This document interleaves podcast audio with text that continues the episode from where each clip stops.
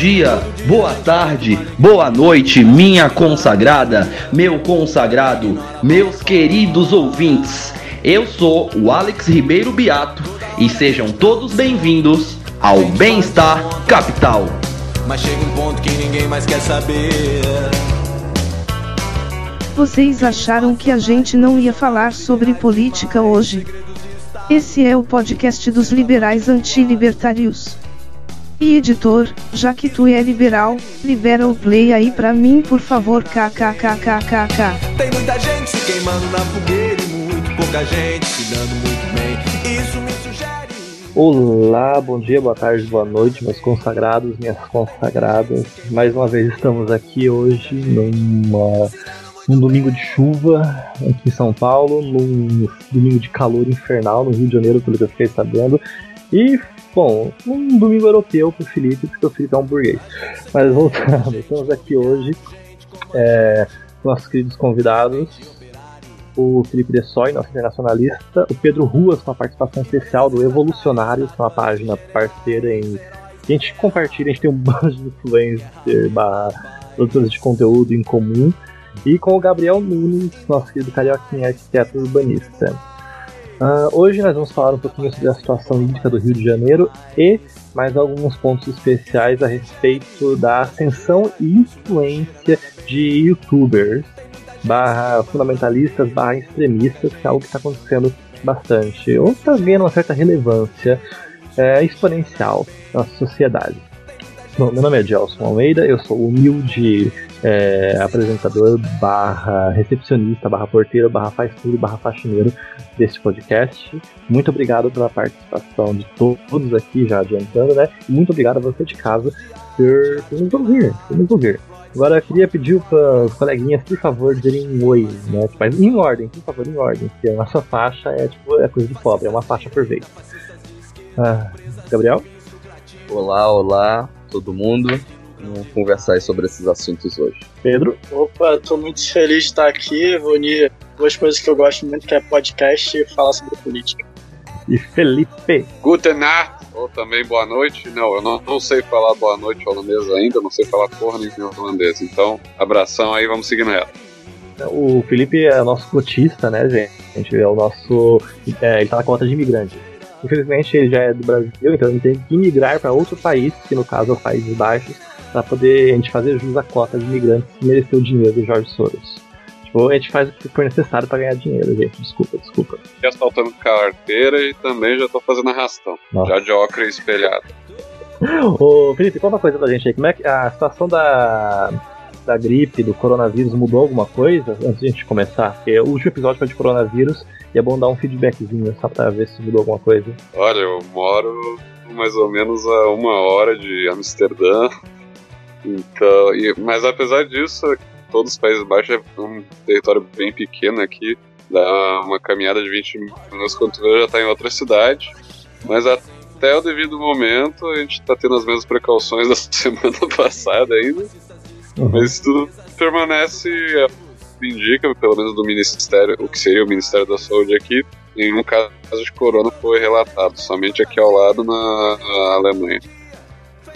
Muito bem. É, bom, gente, a gente está acompanhando a questão do coronavírus. Os brasileiros que estavam na Ásia e retornaram para o Brasil, eles não estão infectados, eles vão sair da quarentena em algum momento. A gente está acompanhando isso com calma, mas aparentemente não é uma razão para ter uma preocupação ou algum risco. Enfim, muito obrigado, muito obrigado. Vamos dar sequência ao nosso trabalho.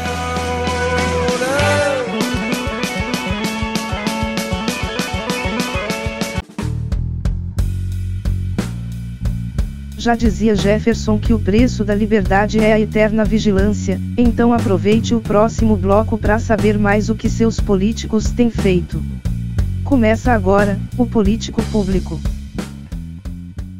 Ah, então, gente, é, um tema que foi muito corriqueiro aqui no podcast ao longo de toda a nossa atividade foi as medidas de reforma, são a, a- a agenda legislativa, a agenda de capacidade de investimento público, reformas de capacidade de custeio do Estado.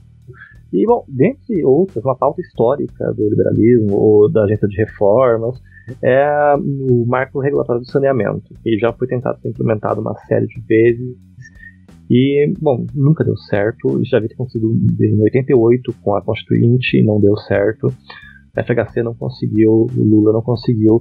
Bolsonaro aparentemente talvez consiga. A gente tem um projeto regulatório que vai ser é, votado, ao que tudo indica, nesse semestre no Congresso. A questão é, quais as consequências desse atraso? A gente já fez um episódio exclusivamente sobre a questão é, de saneamento no Brasil, acho que o Daniel Duque participou, a gente apresentou quais os custos, quais as consequências, e hoje outra consequência apareceu e o Rio de Janeiro está sendo prejudicado por isso, que parece que eles estão há mais de mês com o abastecimento de água comprometido. O Pedro Ruas e o Gabriel, eles são do Rio de Janeiro, do estado do Rio de Janeiro, né? Eles vão comentar um pouquinho sobre a situação. E o Pedro Ruas tem uma coisa muito legal para falar pra gente, um, a perspectiva dele sobre esse ponto. O que está acontecendo aí no Rio de Janeiro, Pedro? Bom, é, fazendo assim um resumo assim do que aconteceu, né? É, mais ou menos desde o início de janeiro, logo após o Réveillon, as pessoas começaram a reclamar que a água estava tendo gosto de, de terra, cheiro de terra, e algumas pessoas chegaram a dizer que estava com, com gosto de esgoto. Né? No dia 7 de janeiro, a prefeitura informou para as pessoas que tinha a presença de uma substância chamada geosmina, que é uma substância produzida por cianobactéria, que altera o gosto e o cheiro da água. Né? E dois dias depois, dia 9 de janeiro, começaram com o uso de carvão ativado para tentar diminuir esse problema. Só que, apesar da SEDAI, que é a empresa estatal responsável pelo saneamento aqui do Rio, informar que a geosmina não era tóxica, outros especialistas, como o Conselho Regional de Química, é, disse que disse não haver um estudo suficiente para isso. Então eles recomendaram o uso de água mineral sempre que a água tiver, tivesse um pouco, um pouco de turbidez e alteração no cheiro da água, né? Aí no dia 15 de janeiro, o presidente da SEDAI foi a público pedir desculpas para desculpas para a população. Só que é, é, no mesmo dia, o FRJ divulgou uma nota técnica criticando a falta de transparência da SEDAI e que haveria uma ameaça real de segurança hídrica. Praticamente um mês depois, no dia 4 de, de fevereiro, a SEDAI paralisou as operações por 15 horas porque houve um grande volume de detergente no rio Guandu.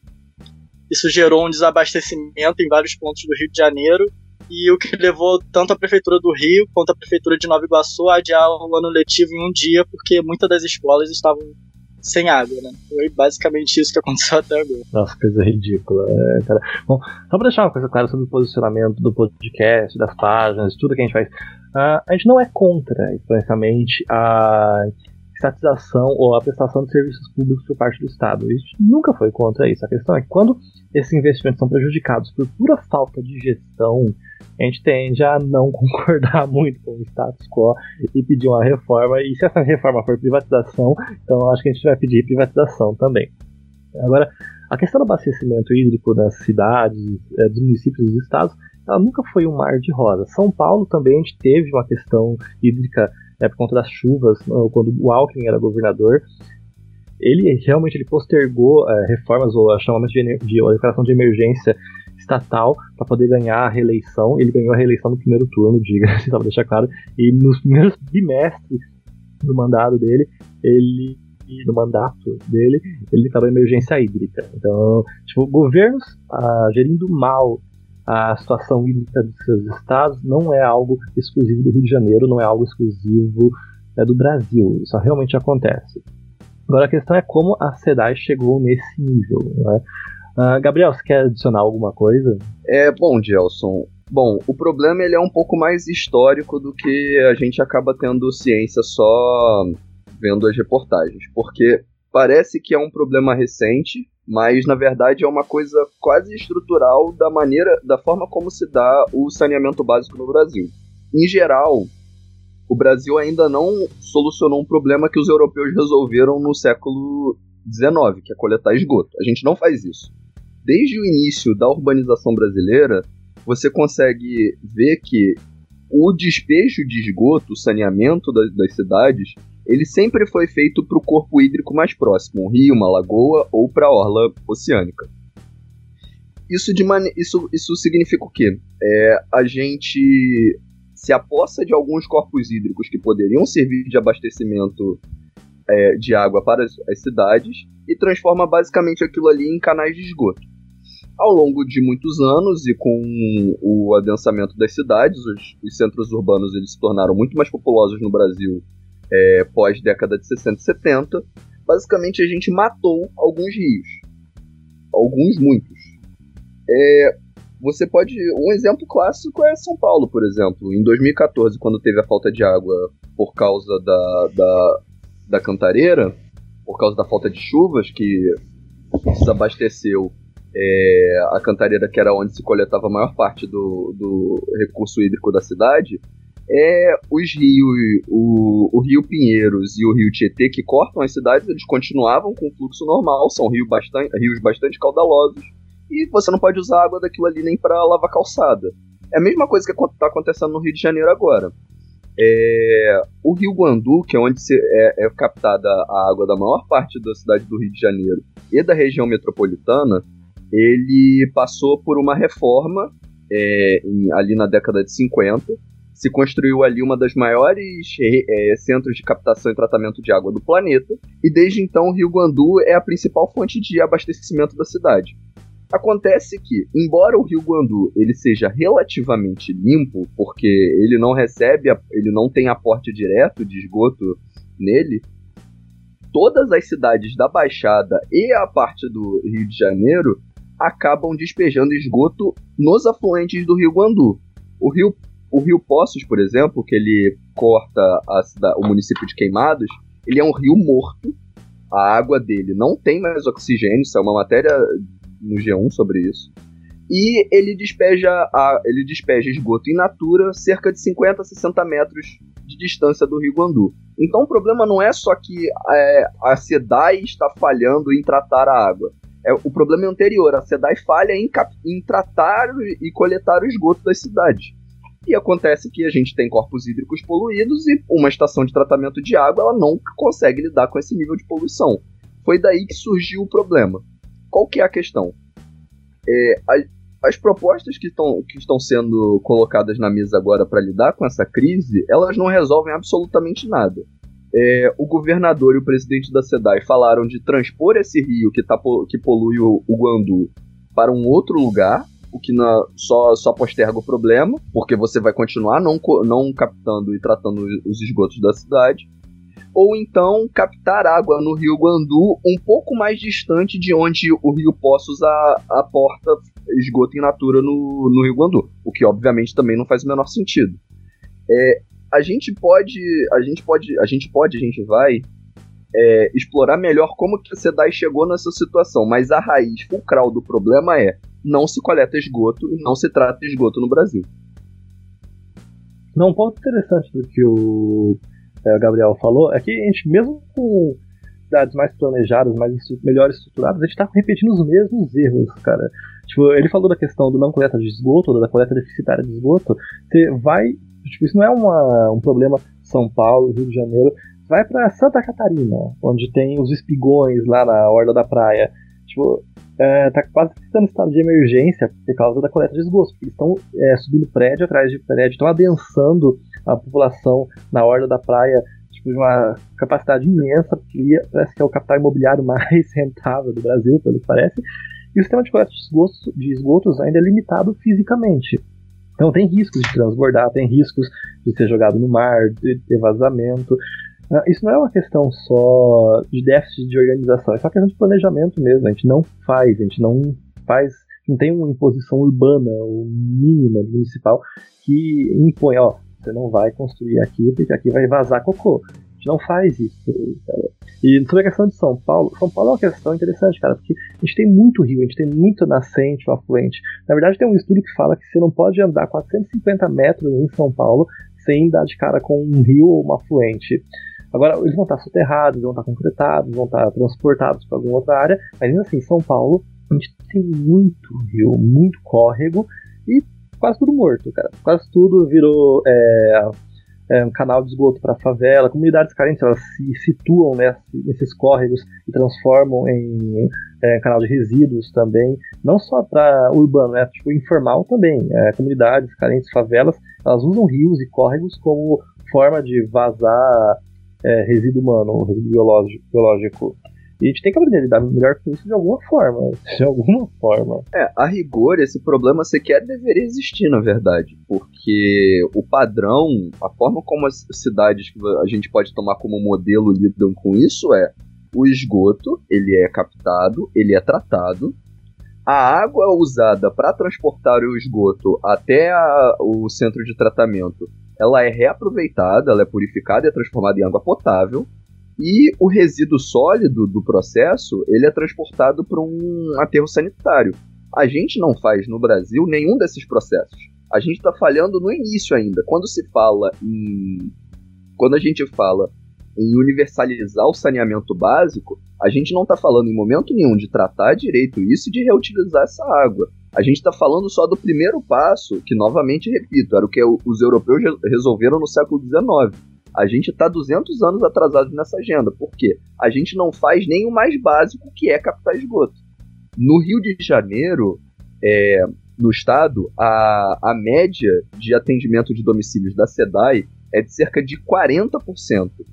Na cidade, na cidade do Rio de Janeiro, cerca de 60% dos domicílios são atendidos.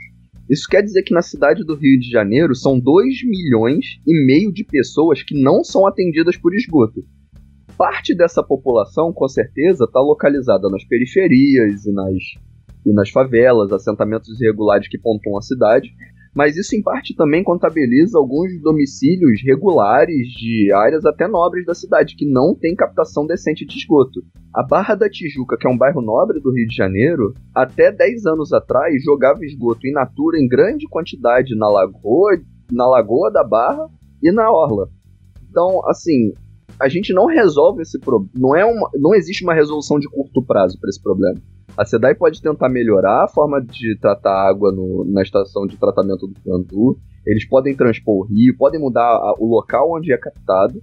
Mas isso é, é questão de tempo, assim daqui da, da mesma forma que aconteceu em São Paulo com a falta d'água, daqui a algum tempo vai acontecer de novo, porque a gente não está tratando a questão estrutural, que é coletar e tratar esgoto. Muito bem. E a questão tipo, do aparelhamento do Estado? Eu, chegar, eu queria chegar na parte das consequências um pouquinho depois, eu queria ficar nas causas ainda.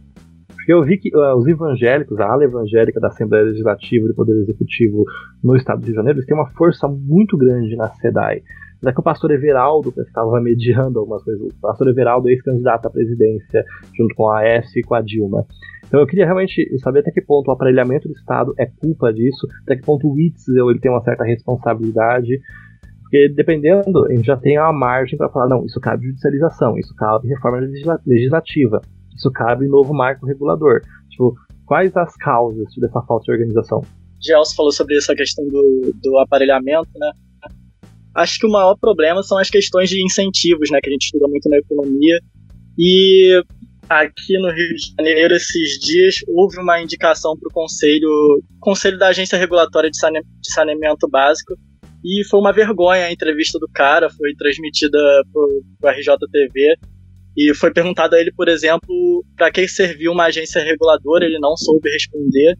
Foi perguntado se ele já tinha lido algum livro sobre regulação, ele falou que ele respondeu: Ah, é, você me pegou nessa. O último livro que eu li foi Sun Tzu, A Arte da Guerra. Eu fiquei, meu Deus do céu. É incrível como os caras indicam pessoas que não têm nada a ver, não tem nenhum tipo de expertise na área, né? E isso só indica como é que as agências reguladoras são, são capturadas pelos políticos para fazer esse uso é, político mesmo, para ganhar voto, indicar gente, indicar parente, indicar gente que vai fazer troca de favores, né? Teve até uma pesquisa que eu li que ele pegou de 1997 até 2014 é, o número de pessoas indicadas é, para presidir as agências reguladoras, qual era o número de pessoas que tinham formação na área, né? E no governo FHC era 47%, ou, ou seja, já era abaixo, já era menos da metade das pessoas tinham formação na área. No governo Lula, acho que caiu para 16%, e no governo Dilma foi para 17%. Então, isso só indica o quanto essas agências elas é, estão com funcionários que não têm o preparo suficiente para tratar de um assunto que é tão importante, que é o saneamento básico e e de todas as áreas, né? Porque essa pesquisa são, de, são é, relacionada a todas as agências reguladoras. Não, só um adicional é, você de casa. a gente vive uma federação, a gente tem três é, camadas de governo de execução de serviços públicos: tem a municipal, tem a estadual e tem a federal. No plano federal, o FHC, como o Pedro Rios falou, tinha 47%. 57 ou 47, Pedro? 47. 47% de é, afinidade com cargo, né, formação com afinidade. Nível estadual, ah, acho que esse número, a gente tem que levantar esse número ainda. E no municipal, ah, normalmente não existe. Porém, em algumas cidades altamente populosas, tipo São Paulo, a gente tem nível de regulação em nível municipal. Nas cidades megalópolis tem nível de regulação em nível municipal. Cidades pequenas, tipo, até 2 milhões de habitantes, normalmente não tem, ou tem só para questões tipo, específicas que são adicionadas já à pasta municipal, tipo Secretaria de Habitação, Secretaria de Saúde, etc. É muito difícil você ver uma agência ou uma, um órgão regulador em nível municipal e estadual. Porém, um ponto em defesa dessa questão da afinidade que o Pedro colocou. Eu até entendo o porquê da, da afinidade, porque um cargo de é, secretário de pasta, um cargo de secretário de uma agência reguladora é um cargo mais de interlocução. E você tem um corpo de diretores, que esses sim são corpos técnicos. A questão é que também tem a questão da interlocução com demais poderes. E nesse caso, alguns políticos, alguns modelos de gestão pública, eles optam por colocar políticos como chefes de pasta, como chefes de secretaria ou de agência, porque é essa pessoa que vai fazer a regulação e essa pessoa que vai ter os critérios de discricionariedade para manter um diálogo é republicano, no mínimo.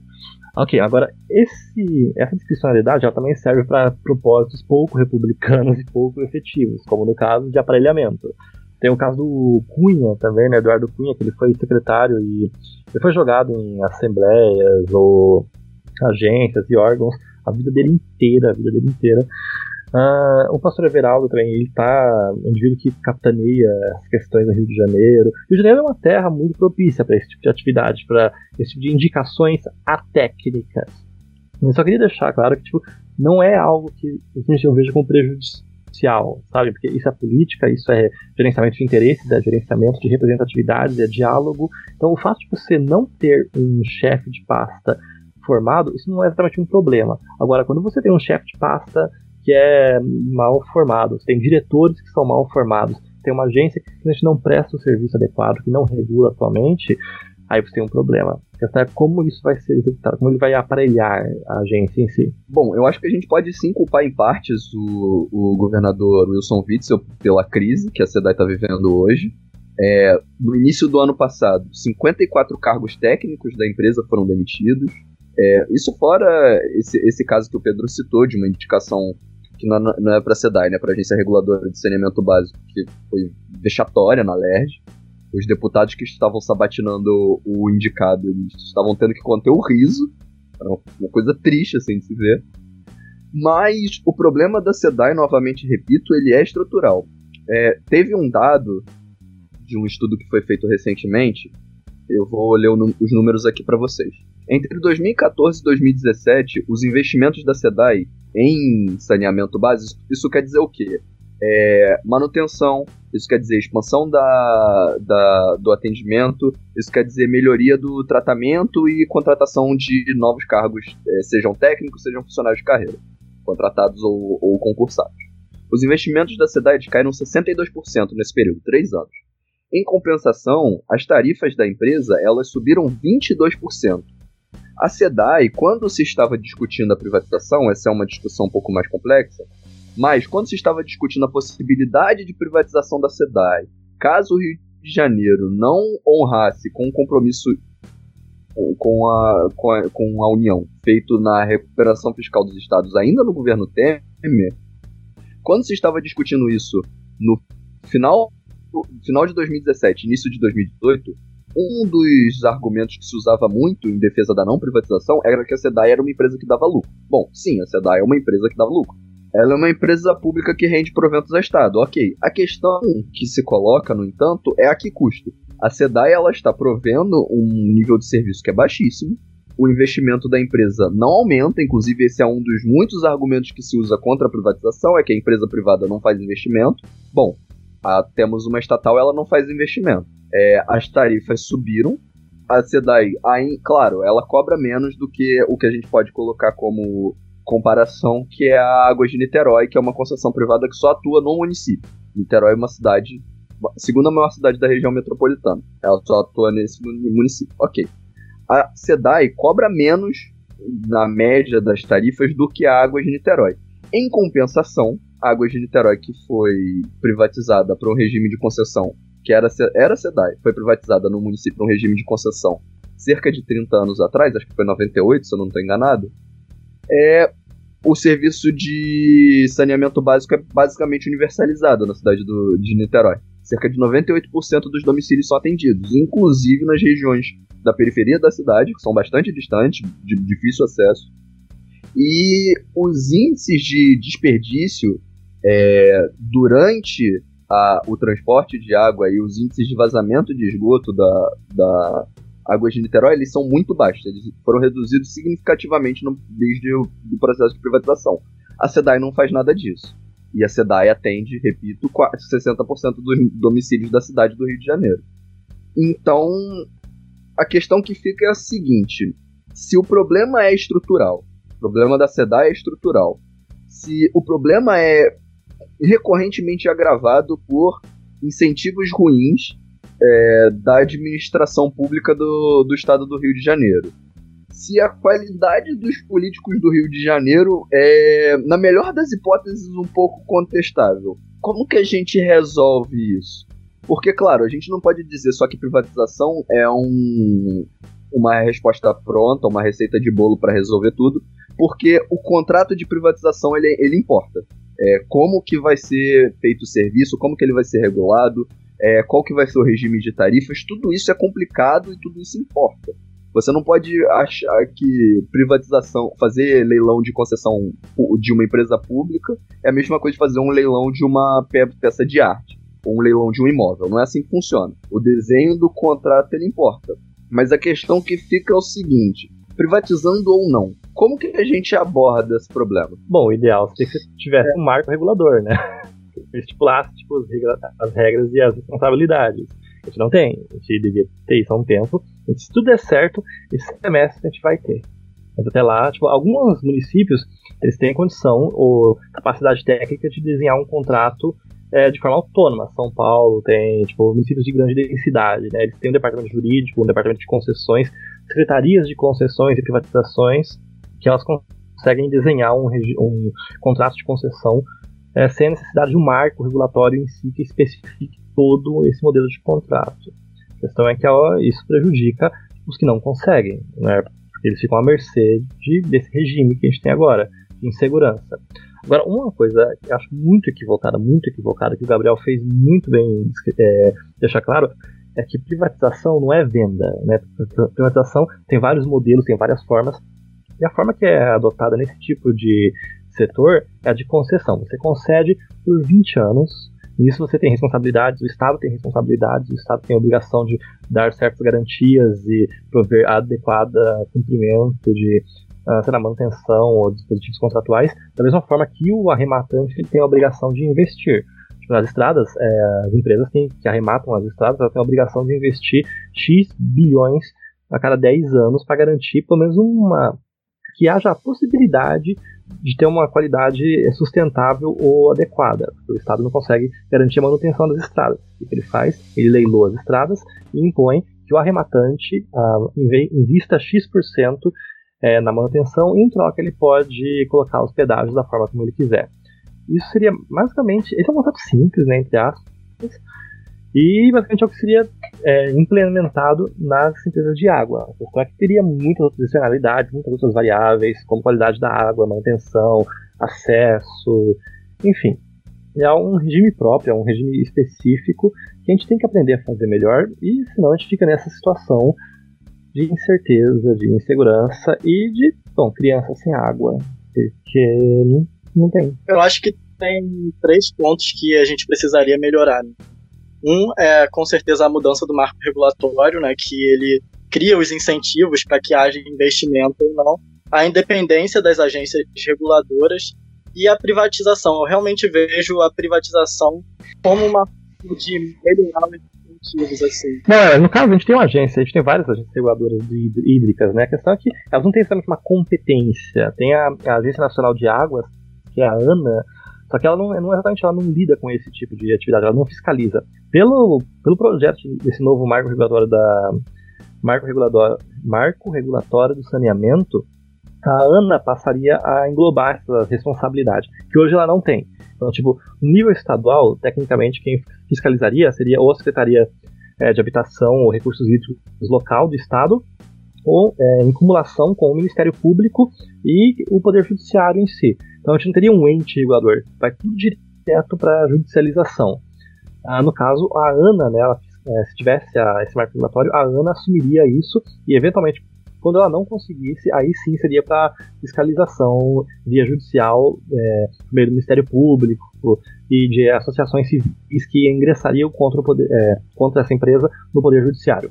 Então, a gente tem uma situação de uma certa ingerência. É, tipo, a forma como nós organizamos essa situação, ela já gera ingerência, ela já dificulta que nós exerçamos como sociedade, como república, como democracia, que nós exerçamos é, um certo controle, um certo, uma certa fiscalização da atividade prestada pelo Estado. E isso a gente impõe medidas drásticas como privatização. A questão é que uh, essa é uma questão que já questiona um pouco o nosso déficit democrático, ele expõe um pouco, porque aqui nós temos nós, a sociedade civil, tentando falar, não, como é que a gente melhora a situação, a prestação de serviços pelo Estado, como é que a gente melhora é, a funcionalidade do serviço público, como a gente constrói um ambiente regulatório mais sustentável, que não vá parar tudo no judiciário, que vai dar liminares, que vai fazer um processo longo de 20 anos e depois vai perder o objeto. Bom, isso é, é como nós resolvemos hoje. A questão é, algumas pessoas elas conseguem simplesmente contornar essa situação porque elas têm dinheiro suficiente para comprar água mineral, para gastar 5 mil reais em conta de água. Isso é o que aconteceu em São Paulo há um tempo atrás, em 2014, com a crise hídrica. Tipo, o governo do estado de São Paulo ele criou a, aumentou taxas na conta de água em vez de racionar a água. O que aconteceu? Condomínios de alto padrão, eles continuaram consumindo água da mesma forma como eles poderiam antes, pagando duas vezes mais, três vezes mais, por quê? Porque eles poderiam fazer isso, eles podem fazer isso. E em vez disso, e as é, comunidades carentes ou bairros é, menos abastados, eles ficaram à mercê e tiveram sua capacidade de consumo reduzida. Então, dinheiro é uma coisa importante para lidar, tipo, capacidade de consumo via dinheiro é uma coisa importante para se lidar nesse tipo de situação. Porque no Rio de Janeiro mesmo, Leblon e a Barra Tijuca, com certeza eles estão comprando água mineral, estão a, abastecimento não está sendo um problema ali. Eles estão contratando aqueles caminhões-pipa para coleta de esgoto. Realmente eu não, eu não acho que seja um problema. Isso aqui, é, capacidade financeira em tempos de crise, ele gera é, um, um caso meio sui generis, porque, bom, dinheiro é uma forma de você identificar valor, né? Então, uh, tem essa questão de racionamento de água mineral que eu queria conversar com vocês a respeito. Eu vi que os mercados do Rio de Janeiro estavam racionando a quantidade de compra de água. E, bom, eu acho isso uma coisa mais adequada do que deixar o valor duplicar e quem tiver capacidade de compra, simplesmente comprar mais. Bem que algumas questões, é, a questão do valor, realmente é, não posso criticar. Por quê? Porque isso demonstra uma certa importância. Quem tem dinheiro para comprar uma quantidade de água, ele simplesmente ele vai preferir por questões de critério, de prioridade. O Terraço Econômico tem um artigo bem interessante sobre isso, sobre como é, o preço influencia a escolha de prioridades em ambientes de catástrofe. É uma, esses temas ruins que a gente não conversa sempre. Mas eu queria saber com vocês como é que vocês veem essa questão da poder de compra e poder de acesso à água mineral no Rio de Janeiro nesse momento. A princípio, assim, eu não estudei esses casos de catástrofe, mas a princípio é tem uma importância de você deixar o preço flutuar para que haja um equilíbrio entre oferta e demanda e não haja escassez. Né? Provavelmente, se a gente segurar o preço num patamar, não haveria venda de água mineral no Rio e simplesmente ia ter um monte de fila né, para as pessoas comprarem. Acho que a questão é que isso foi um caso muito extremo e o que o Rio de Janeiro talvez devesse fazer era é, financiar é, para as pessoas mais pobres, pra quem, principalmente para quem recebe Bolsa Família, o acesso à água, pagar de alguma forma sem precisar agir diretamente é, nos preços, né? Não sei se tem alguma experiência onde essa intervenção nos preços seria funcional, assim, pelo menos aqui no caso do Rio de Janeiro. Ah, parece que a própria companhia pediu racionamento de água né, com relação ao abastecimento, daí impôs aos mercados e os mercados começaram a tabelar. É, acho que o, o, problema é realmente anterior essa questão de preços e tal, é realmente uma questão de incentivos, assim. E eu acho que talvez a privatização seja uma solução para boa parte dos casos, assim, né? É, a gente sabe que tem um número razoavelmente robusto de evidência que as privatizações melhoram serviços, é, melhoram a qualidade, né? E a produtividade dos serviços. Só que no caso do saneamento é um pouco complicado porque pelo, pelo menos a distribuição de água e a coleta de esgoto, ela é considerada um monopólio natural. Então seria uma falha de mercado. Então demandaria maior regulação ou uma empresa estatal. Só que existem algumas pesquisas que indicam que a privatização realmente tem um efeito benéfico na, nessa área de saneamento básico, né? Teve um artigo que eu achei que se chama A Privatização Beneficia os Pobres, os efeitos, os efeitos da desestatização do saneamento básico na mortalidade infantil. E eles conseguem encontrar alguns números para os pequenos casos de privatização que houveram no Brasil. Eles chegam a um número, eles estipulam lá, pelo modelo deles, de, de 10 a 12% de queda na mortalidade infantil no Brasil nos locais onde, onde teve a privatização do saneamento. E tem um artigo na Argentina também, que é um caso mais famoso, porque na Argentina teve muito mais casos, que eles chegam num número entre 4,5% e 9,7% de queda no número da mortalidade infantil. É, e a privatização ela realmente altera esses incentivos junto com um marco regulatório, obviamente, é, é, vai alterar esses incentivos para a gente ter um serviço melhor e mais produtivo, né? É a questão que esse artigo bota que a privatização talvez tivesse um problema de aumentar o acesso para as áreas mais pobres, né? Porque as pessoas mais pobres não teriam como é, não teriam dinheiro para pagar, então não teria tanto interesse é, da empresa privada de chegar até lá. Mas eles percebem que realmente os mais pobres foram beneficiados e que no caso da Argentina, diferente do caso do Brasil, houve um aumento é, houve um aumento significativo do acesso à água e do tratamento de esgoto.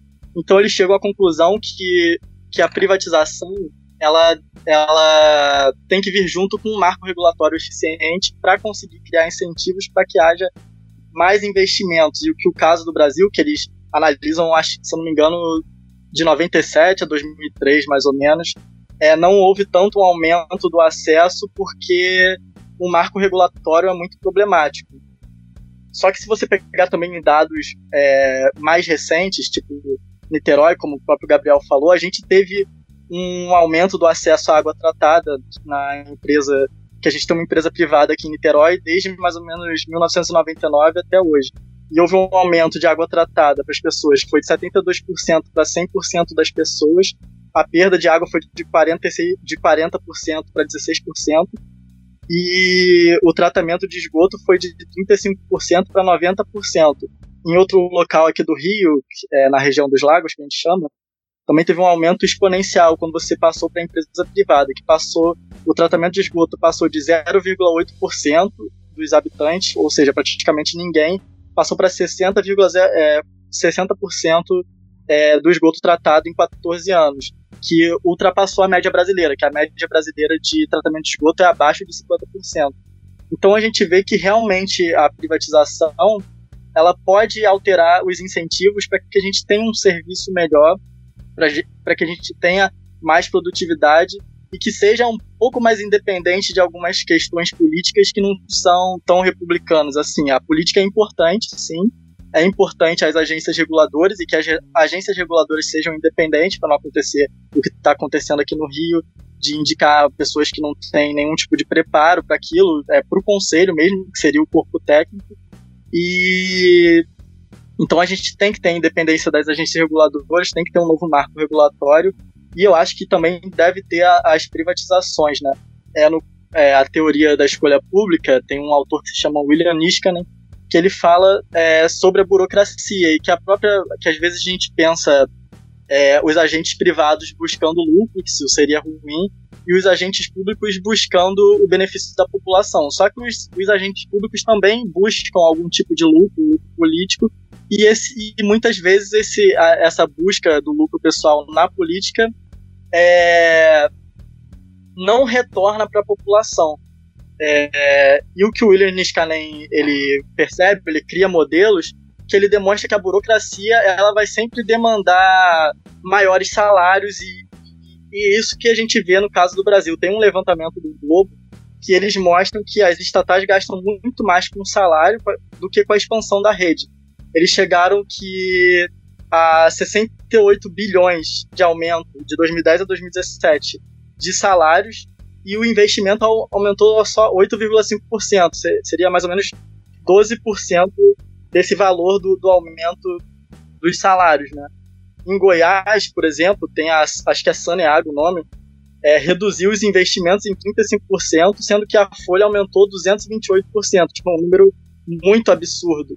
E é óbvio que isso seria muito difícil de acontecer numa empresa privada, e, e, e a gente vê que os casos das empresas privadas no Brasil, mesmo sendo mínimos, né, sendo pouquíssimos casos, eles já têm ele já tem um efeito benéfico que altera muito tanto a mortalidade infantil quanto o acesso à água, quanto a perda de água é, levando a água para as casas, ou seja, tem um aumento da produtividade, uma melhora no serviço para a população.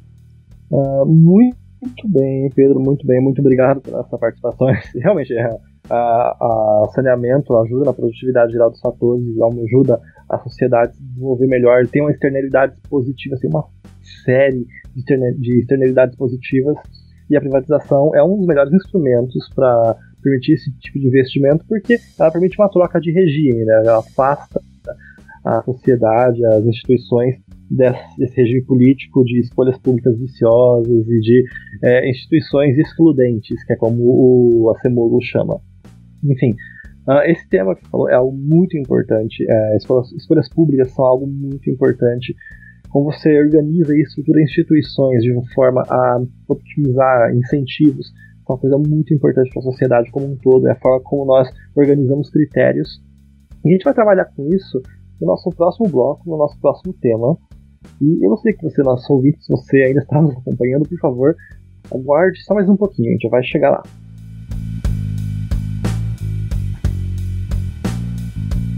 Então, galera, uh, nesses segundo bloco, a gente queria aproveitar e falar um pouquinho sobre essa ascensão de influenciadores extremistas, barra fundamentalista, barra populista, que é uma coisa que realmente preocupa muito a gente, cara, preocupa muito a sociedade, a forma como a gente se organiza também, né?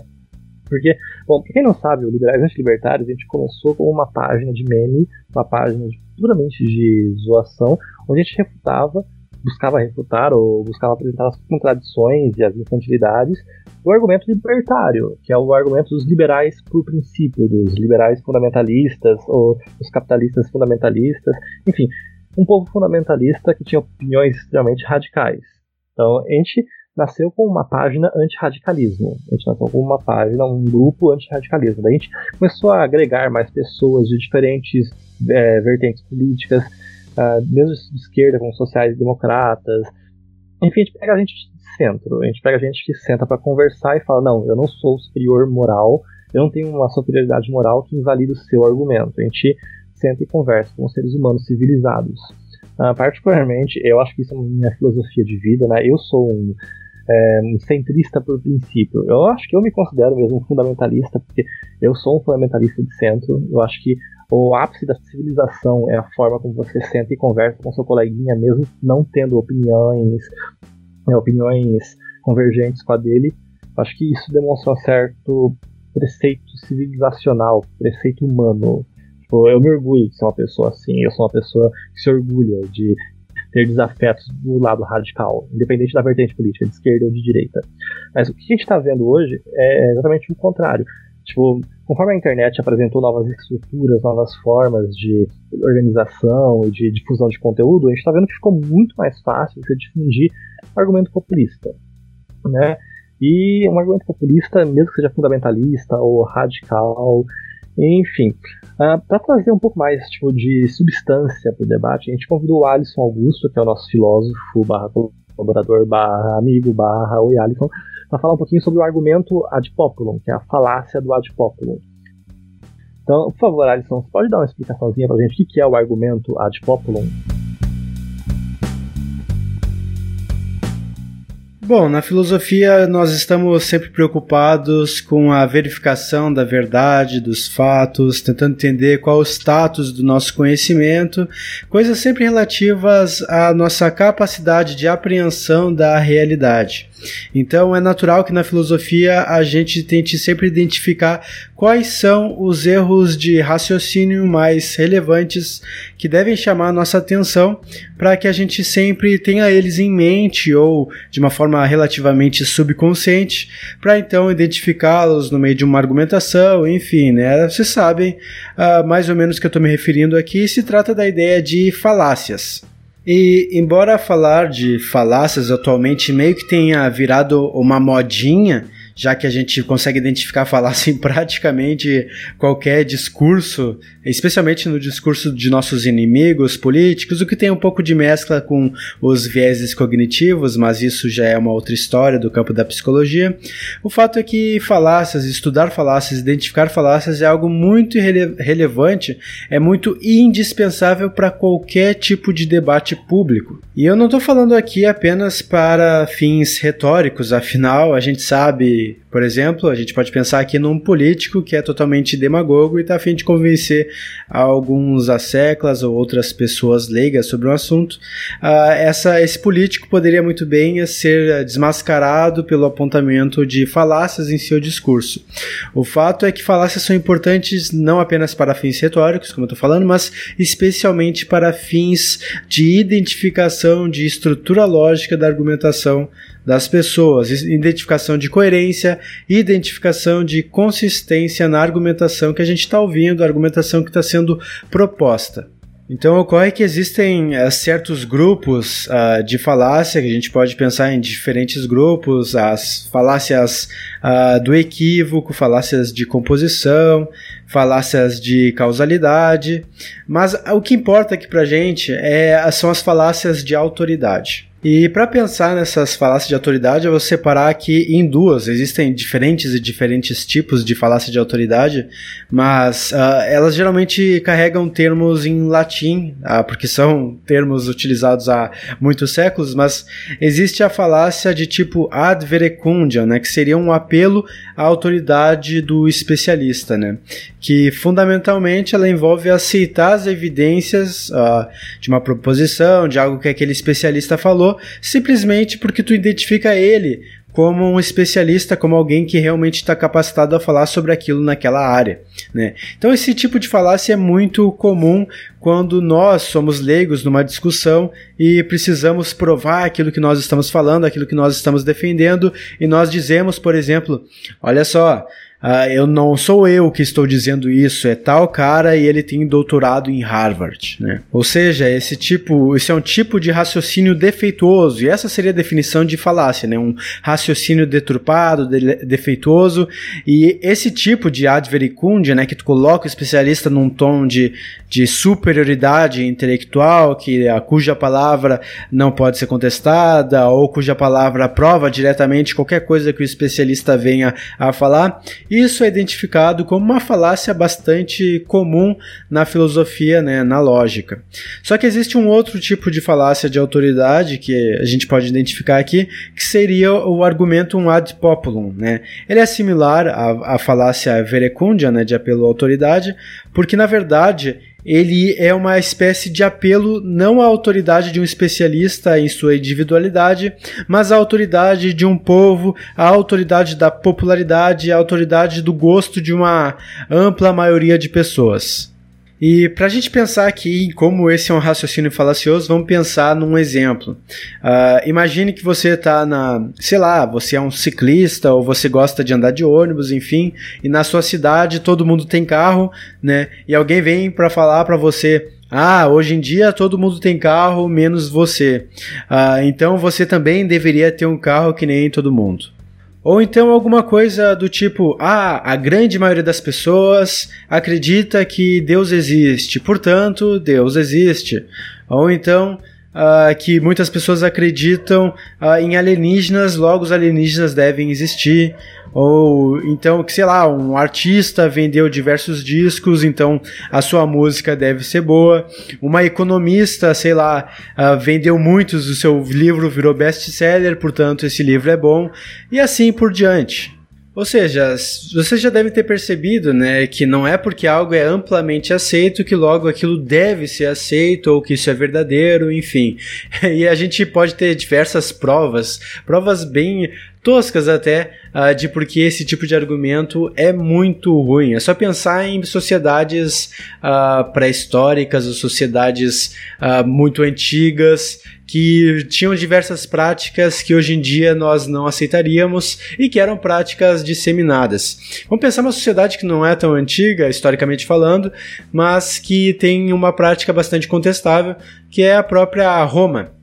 Roma, todo mundo sabe, tinha o seu famoso Coliseu, que era um evento de atrocidades, né? É basicamente temos gladiadores que se matam ou então que lutam até a morte com leões, ou até os caras até enchiam de água lá para ter simulava batalhas navais, enfim, sempre tinha morte em cada evento desses, né? Então era algo que era amplamente aceito pela sociedade da época e a gente pode se perguntar, será que só porque era aceito daquela sociedade a gente deveria aceitar aquilo como bom? Ou então, mesmo uma pessoa nessa sociedade que aceita amplamente isso, essa pessoa que está vivendo nessa, nessa sociedade deveria aderir aos costumes da sua época só porque todo mundo está aderindo? E na verdade, esse não é um exercício que a gente possa fazer apenas de, nesse nível histórico, né? Na verdade, a gente está o tempo todo sendo confrontado a certas situações atualíssimas que a gente pode se perguntar se nós devemos seguir a manada ou não. Como, por exemplo, a grande maioria das pessoas come carne, portanto, eu devo comer carne, ou então comer carne é bom, é certo, é justo. A grande maioria das feministas vê homens como estupradores em potencial, portanto, homens são estupradores em potencial, ou então muitos homens uh, de fato estupram, logo homens estupram naturalmente, enfim. Vários temas que são polêmicos da nossa época se encaixam perfeitamente aqui quando a gente vai tentar analisar esse tipo de argumentação que é muito utilizado para fins retóricos e às vezes para fins políticos. Vejam que aqui a gente meio que se aproxima de uma espécie de não apenas de apelo à popularidade, apelo aos costumes do povo, mas como uma, um apelo à tradição, né? Porque certos costumes vão se consolidando, eles vão sendo praticados mais e mais, aquilo meio que vai dando a entender às pessoas de que, bem, se as pessoas fazem é porque deve ser bom, mas não necessariamente esse tipo de raciocínio se segue, como eu acabei de demonstrar. Enfim, o fato é que argumentos ah, falaciosos do tipo apelo ao povo, ad populum, ah, de apelo à popularidade, né? Eles podem ter diversas variações, variações que são muito sutis, que às vezes a gente não percebe sobre os mais variados assuntos, né? Uh, por exemplo, imagina que alguém fala que mais de 2 bilhões de cristãos mundo afora não podem estar errados, ou então outra pessoa vem e fala: "Ah, se a banda é tão ruim quanto você diz, então por que eles têm tantos fãs?" Ou ainda outra pessoa que fala: Uh, este campo de estudos não deve ser muito relevante, dado que existem tão poucos pesquisadores na área.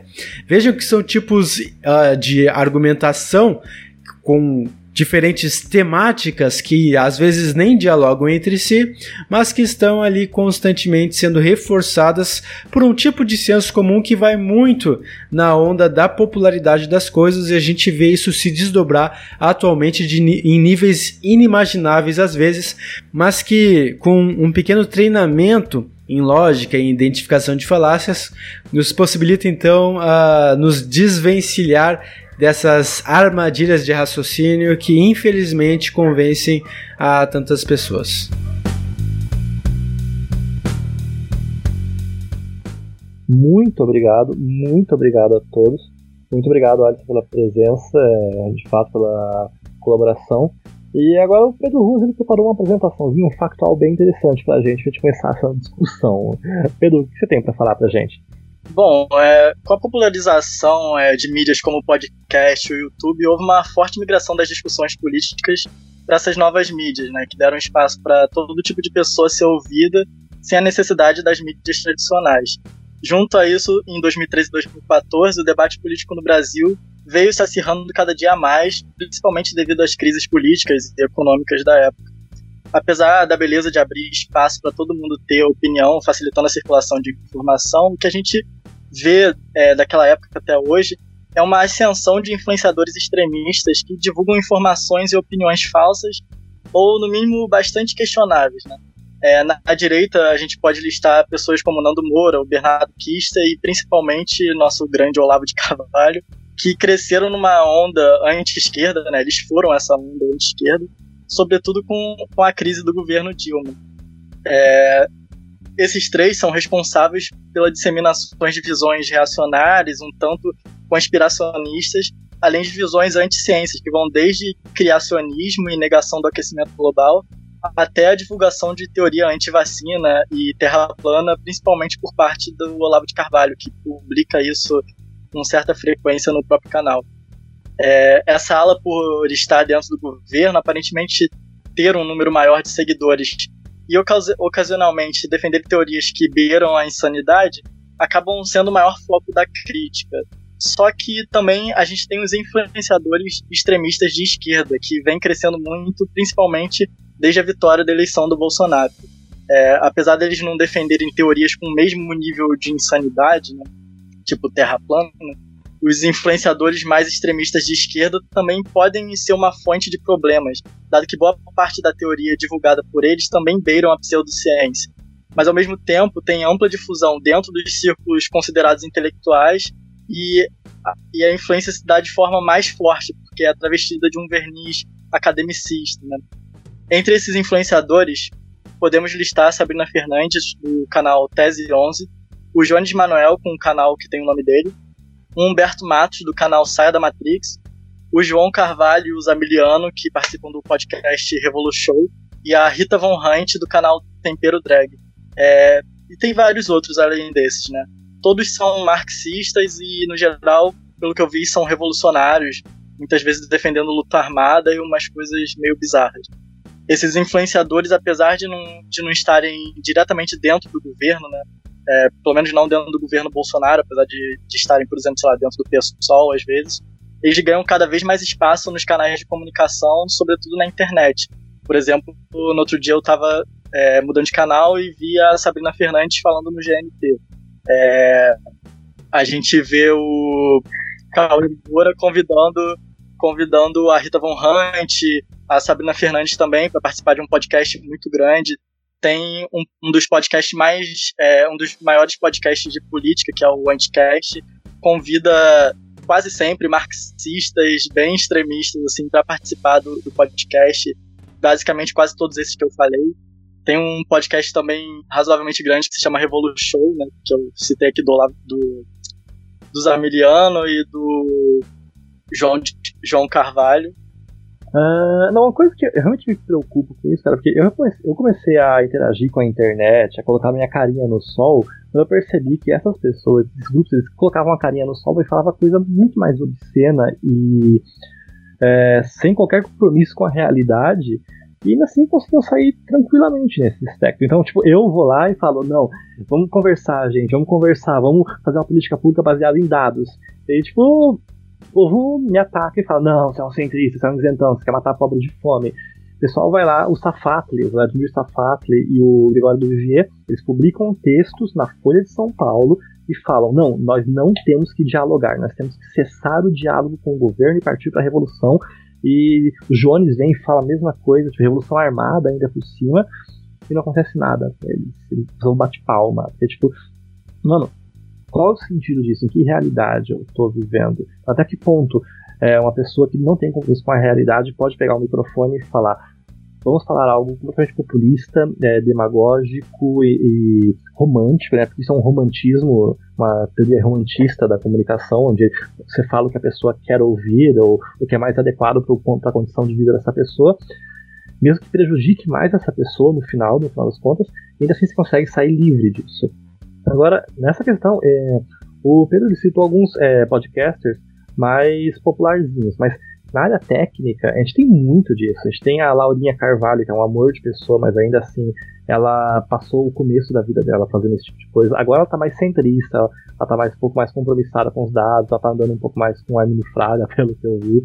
Mas enfim, tem o Paulo Gala também, que é o professor da FGV, que é criticado bastante pela ortodoxia econômica, pelos pares dele. Uh, ele responde da melhor forma possível na internet, bloqueando as pessoas e exigindo que a pessoa tenha mais de 500 citações para poder debater com ele.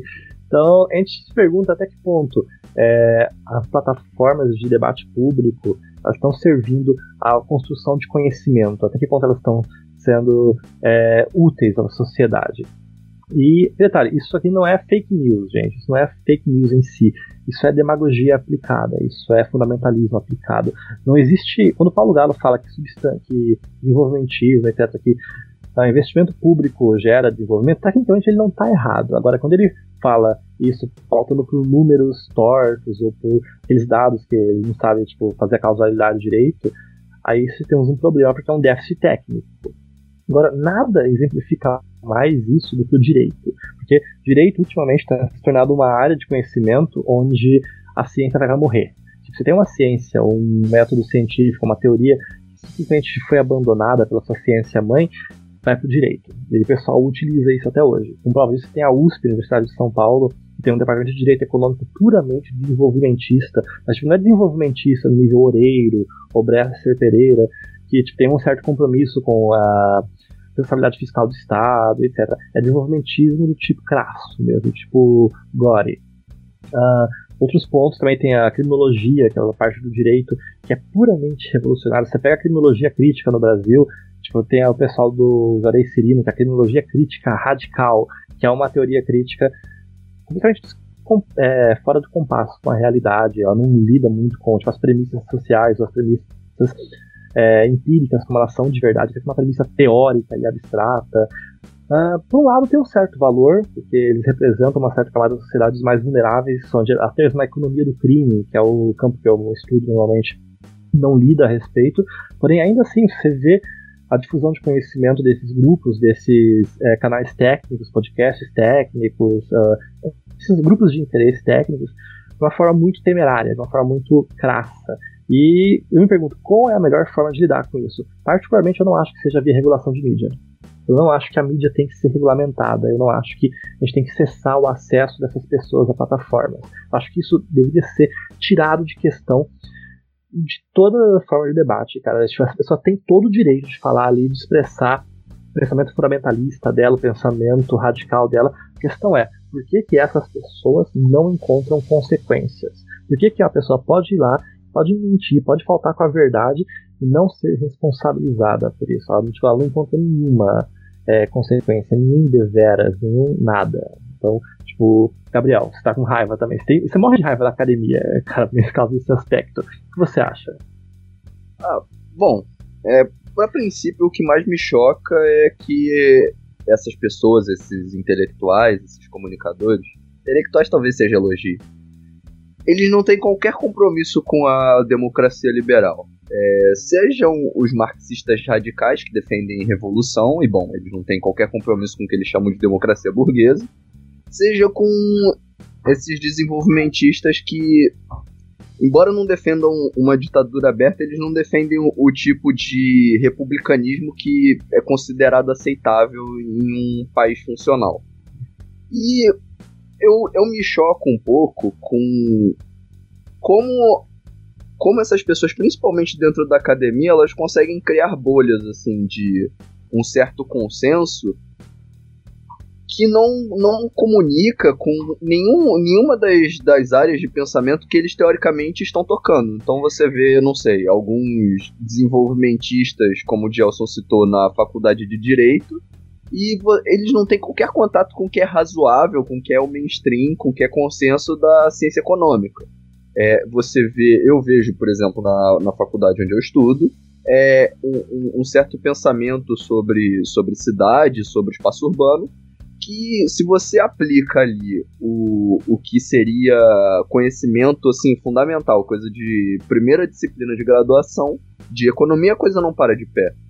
É, eu não sei se isso é um, um, sintoma próprio da, da academia, se isso sempre foi assim, realmente não sei dizer. Ou se é, é um, algo de um certo fenômeno político recente, do final do, do, do da metade do século pra, passado para esse, que transformou significativamente como as pessoas pensam dentro da academia. Isso eu realmente não sei dizer.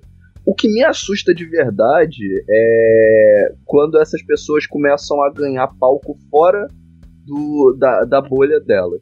Você vê, não sei, um, um, um, desenvolvimentista meio louco dentro da, dentro da faculdade, bom, ele é funcionário público, ele não pode ser demitido, ele vai ficar ali falando as coisas, as groselhas dele até morrer. Ele não vai ser exonerado, então. Tudo bem. O problema é quando esse cara, não sei, ele vai dar uma entrevista no G1, é, ele vai, vai colaborar com algum comunicador famoso.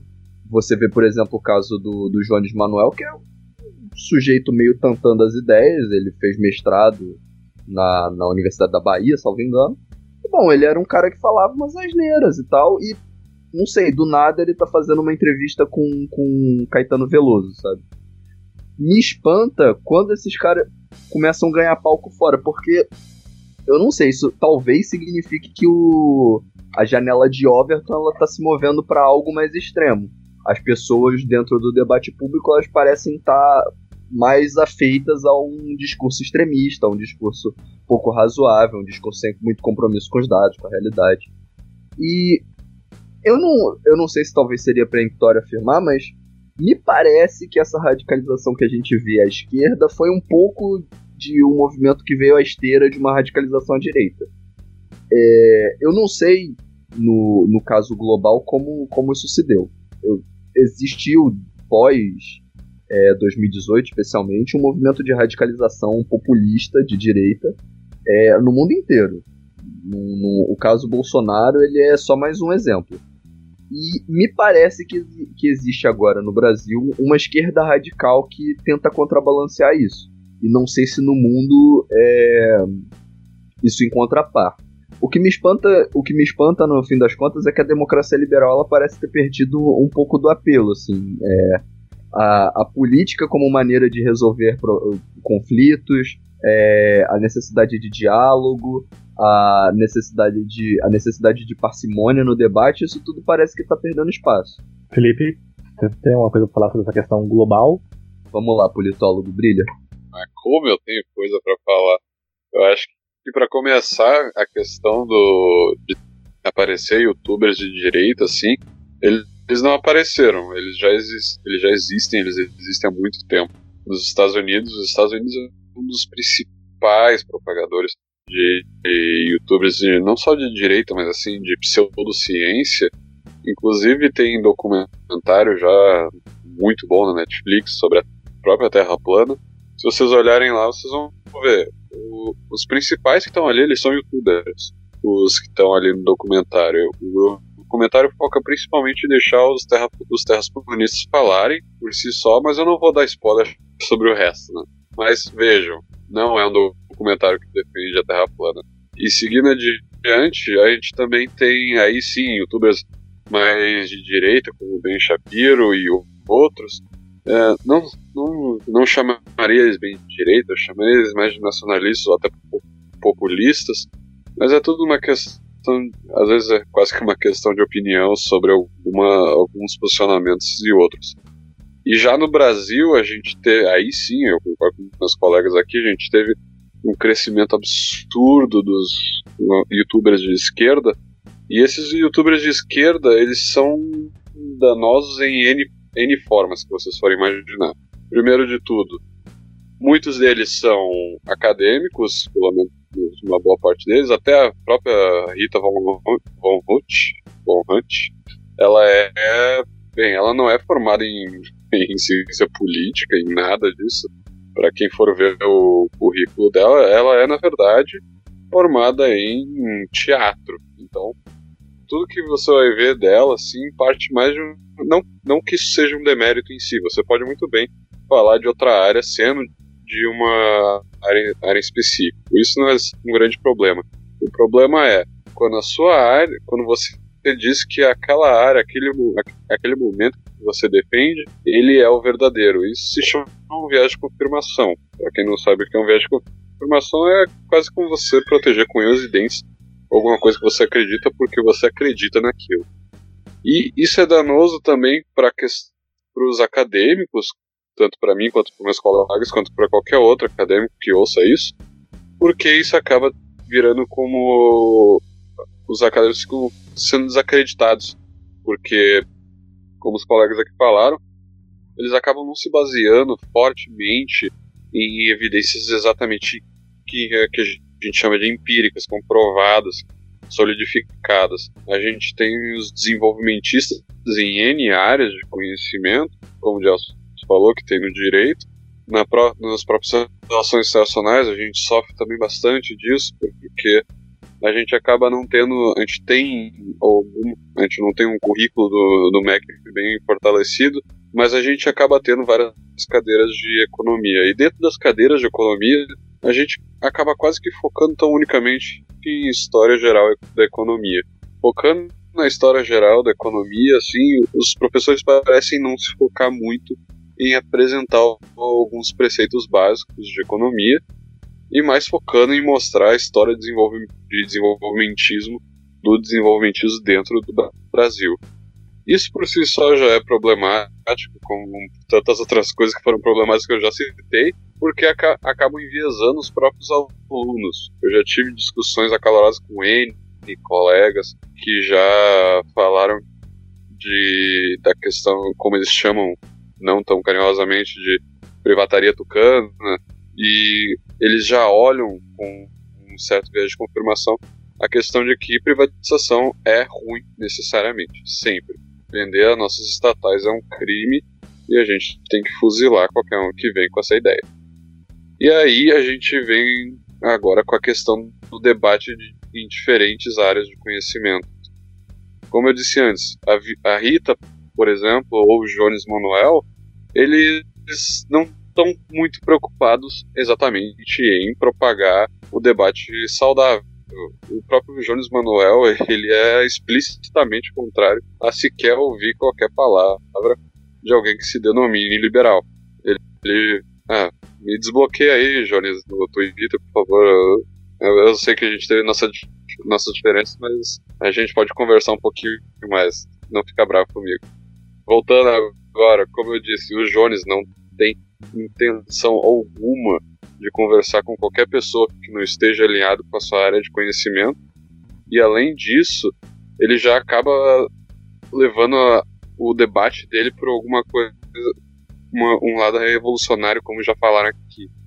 Isso, como, como eu já falei, e eu vou repetir pela vigésima vez, já é problemático em si só, porque aqui ele não está tendo o debate de questões de, como a gente chama na academia, de inferências, uh, inferências consequenciais e, e inferências causais, ele simplesmente está querendo defender o ponto dele.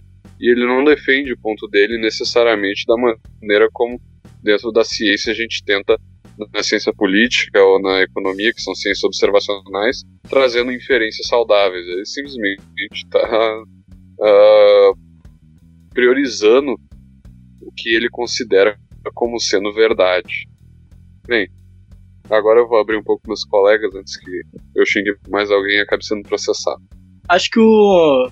Só acho que o maior problema é que a gente vê que a galera de ensino superior eles têm acesso a essas teorias e eles acreditam, acreditam piamente que essas teorias são científicas, sim, e eles não têm acesso à, à literatura que é consenso, por exemplo, na economia, vamos supor, sobre desenvolvimento econômico. Então a gente tem um debate público que é muito enviesado para um lado, que não liga muito para inferência estatística, para causalidade, para questão de evidência empírica, então se torna um debate extremamente pseudocientífico, um, um debate falso, né?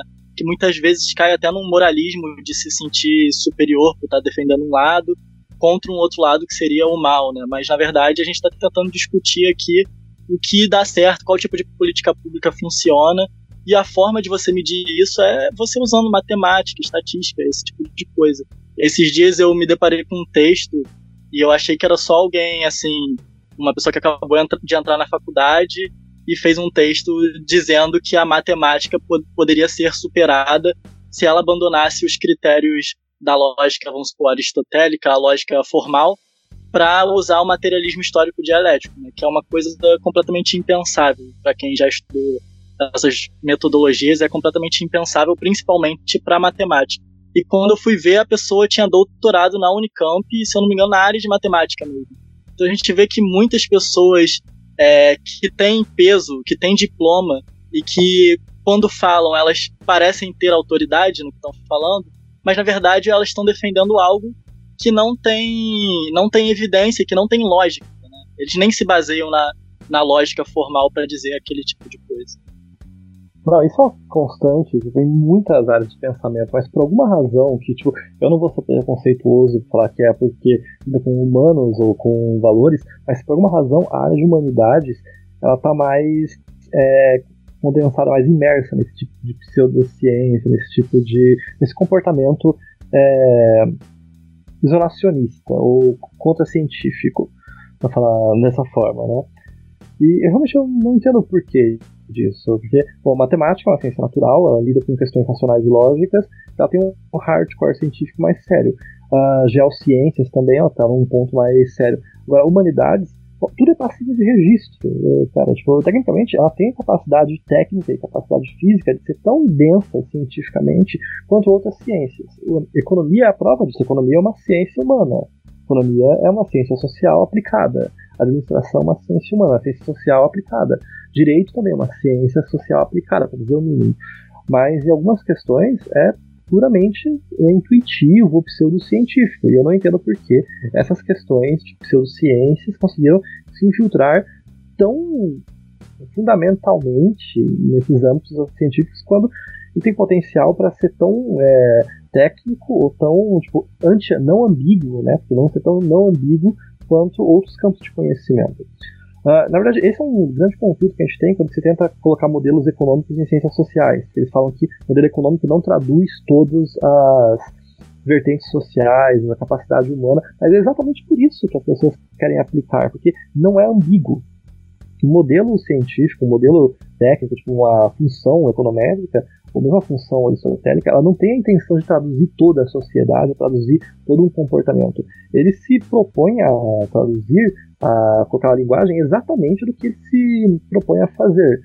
E essa é uma grande resistência. Você fala, não, não tem que colocar, né, não tem que usar modelos econométricos ou modelos estatísticos nas ciências humanas, tem que ser puramente linguístico. É, se eu puder só dar um, um, uma linha aí no meio da sua fala, uhum. é exatamente isso que o Gelson falou, porque dentro das humanidades muitos creem que não existe método quantitativo algum, é errado. O método quantitativo e o método qualitativo são duas ferramentas abertas à humanidades, tanto quanto em qualquer outro, tanto a, a qualquer outra área de conhecimento.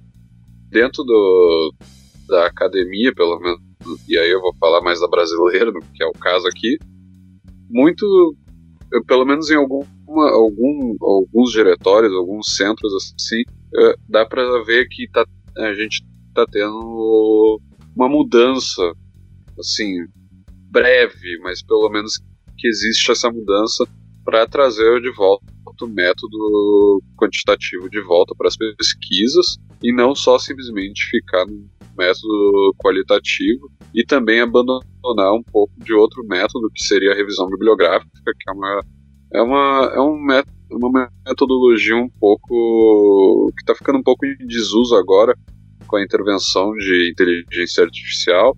Para quem não sabe muito bem o que é revisão bibliográfica, no caso seria pegar diversos autores e talvez uh, e possivelmente demonstrar o estado da arte de assunto X que você está procurando. E, e, estado da arte também é outra coisa que não existe muito, não se fala muito, pelo menos nos cursos de graduação. Você vai perguntar para uns 10 alunos tal, e possivelmente 7 não saibam. Eu estou chutando aqui, não é um dado muito certo. Mas estado da arte é uma coisa que não, não existe dentro do palavreado do pessoal da graduação.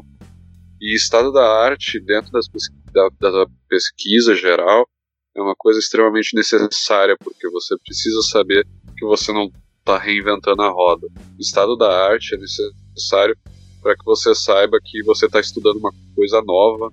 O estado da arte, ah, o estado da arte é simplesmente você saber o que está acontecendo no debate acadêmico contemporâneo.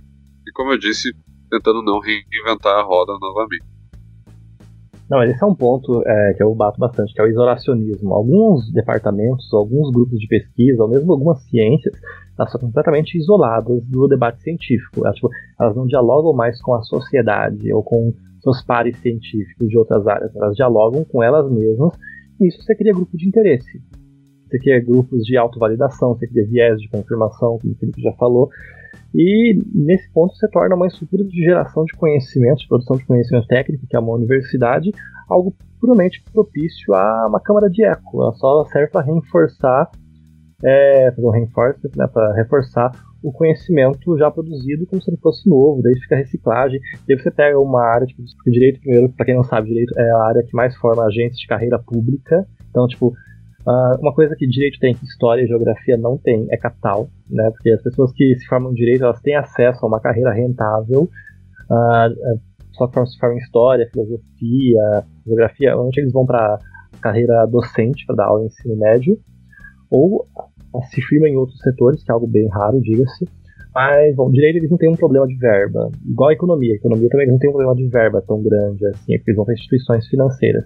A questão é que a economia eles têm um hardware científico muito mais estabelecido por conta da base estatística, por conta de influências internacionais.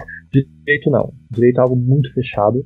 Direito, basicamente, a gente só forma funcionários públicos, basicamente. A gente não estuda mais direito no Brasil. A gente, no máximo, importa uma tese e depois fica reciclando ela a exaustão fazendo jargões a exaustão, tentando reinventar a roda a cada tese ou a cada dissertação de mestrado.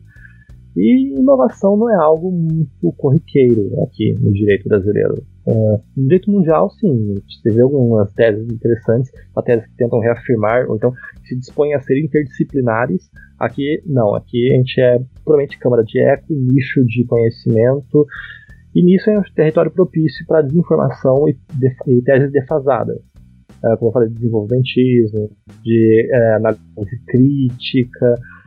Uh, isso é o ponto que a gente gera isolacionismo e a gente gera uh, um viés de confirmação e a validade. É, porque o direito não tem todo esse prestígio acadêmico, entre aspas, a gente, tem, gente forma juízes, promotores, delegados, advogados de alto padrão que vão defender é, atores políticos consideráveis, aí você pega uma tese completamente absurda, você vê essa tese sendo repetida por um juiz, por um promotor, por um delegado, por um advogado de alto padrão que defende uma pessoa, um ente político de notório destaque social. E você fala, ah meu Deus, a tese é completamente absurda, está saindo da boca de uma pessoa de alto prestígio, então ela deve estar certa. Isso é um viés crasso, um crasso.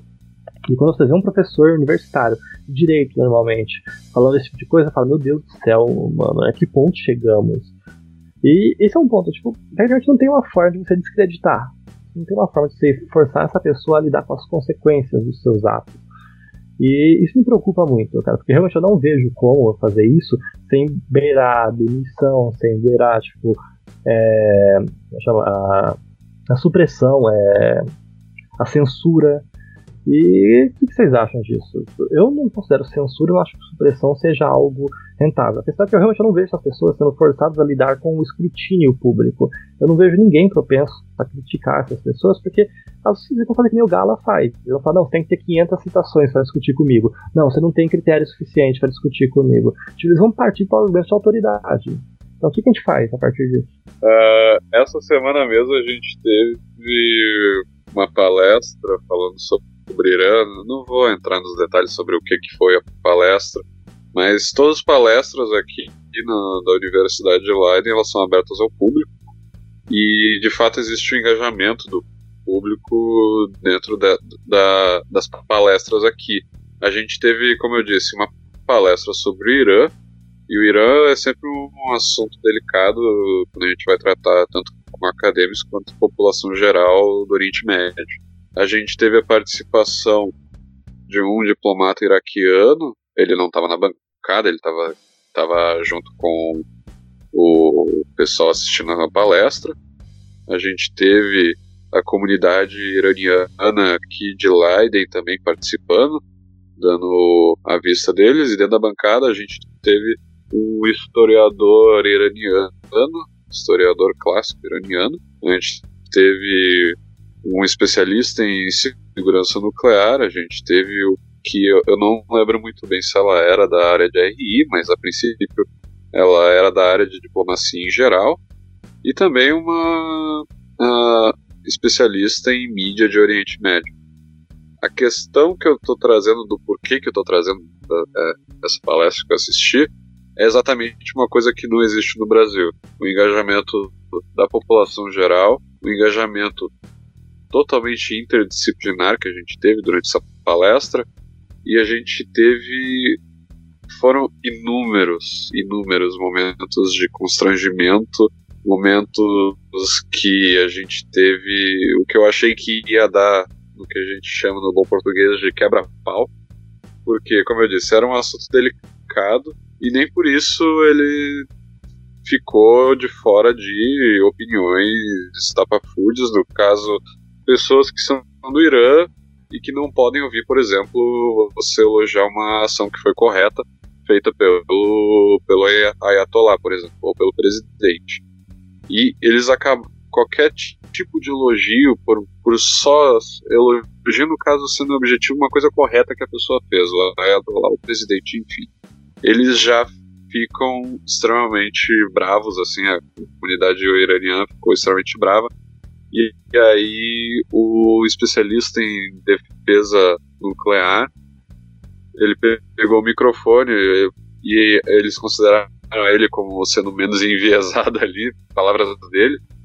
Ele falou diretamente para eles: se vocês não querem, se vocês querem querem esse tipo de debate que vocês estão propondo, que no caso é um bate-boca assim de rua ou bate-boca de bar, vocês têm que uma palestra no acadêmico.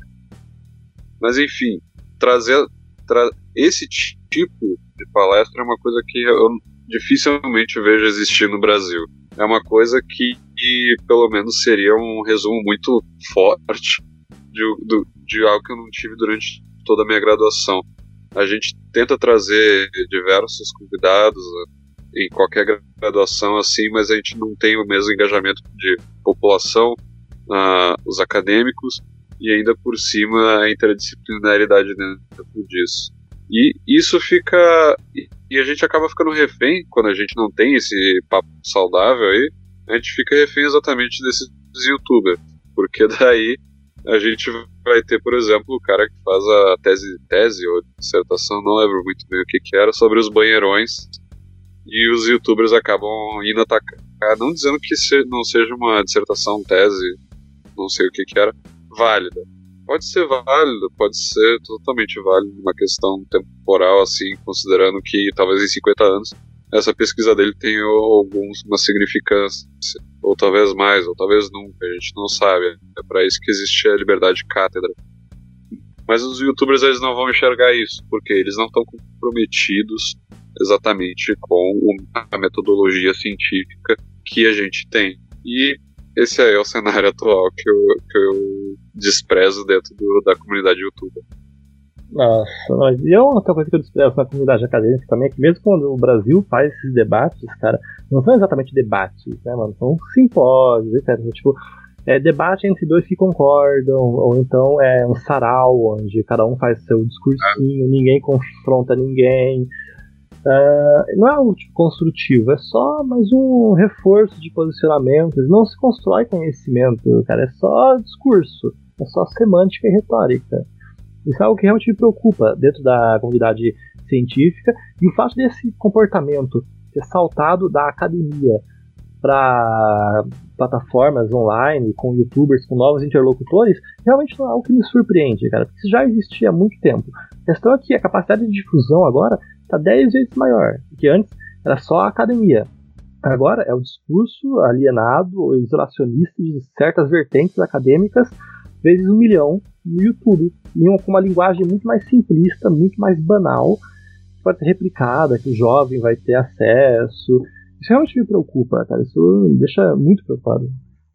Eu acho que o que a gente tem que fazer é realmente se engajar no debate, é o que a gente está fazendo aqui. A gente faz um podcast, faz uma página, publica, todo mundo aqui está no ensino superior, vai se formar em algum momento, então a gente vai ganhar, é, a nossa fala vai ter mais validade, vai ser vista como é, tendo mais peso.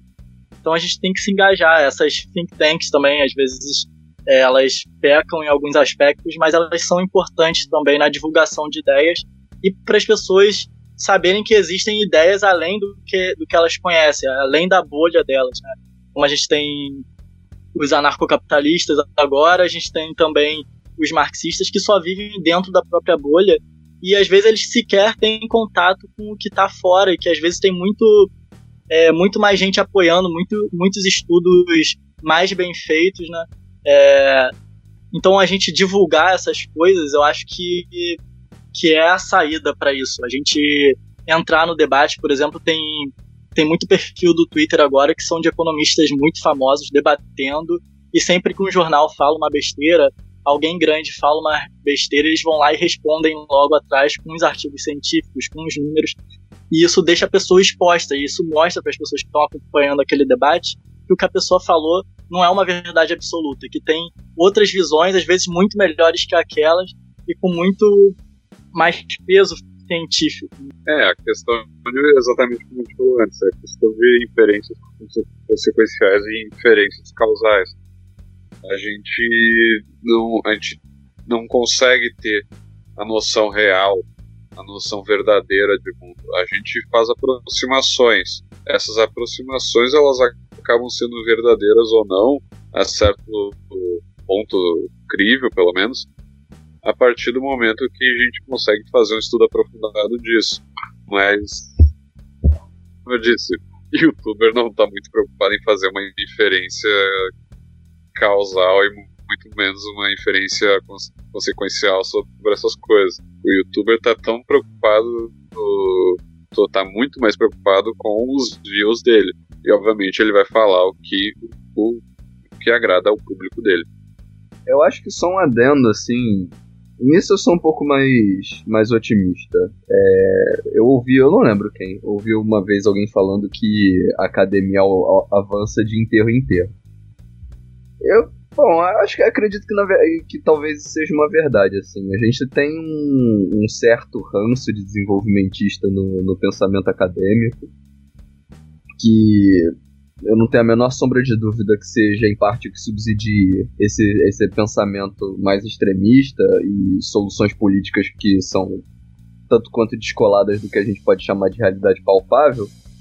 Mas existe um movimento bastante sério, assim, que eu acho que vem em, boa parte da, da, da, da economia, em certa parte de alguns ramos da ciência política, que tentam desenvolver uma abordagem um pouco mais calcada em dados com o uso de ferramentas mais sofisticadas de, de inferência estatística para de fato analisar a causalidade, tentar verificar a validade de certas teses. É, assim, é algo que é, é, um, é um movimento que ele se repete em alguns outros campos do conhecimento, parece ser uma tendência, é, fora do fora do, do contexto brasileiro, assim, é algo que tem ganhado força. Então, talvez no futuro a gente possa, quem sabe, ver acadêmicos um tanto mais calcados na realidade. E uma vez que isso ocorra, eu acredito que a tendência é que o, o debate público tenda, tenda a melhorar, uma vez que as vozes mais extremistas não vão mais poder fazer argumento de autoridade. Infelizmente, isso é um negócio de longo prazo, assim. É, a rigor, hoje, o que se pode fazer é defender a democracia liberal. Acho que, acho que poucas vezes na vida eu já vi a democracia liberal em tanto descrédito. Enfim, muito obrigado a todos pelo ouvinte. Se a gente se alongou um pouquinho mais. Agora vai para rapidinhas.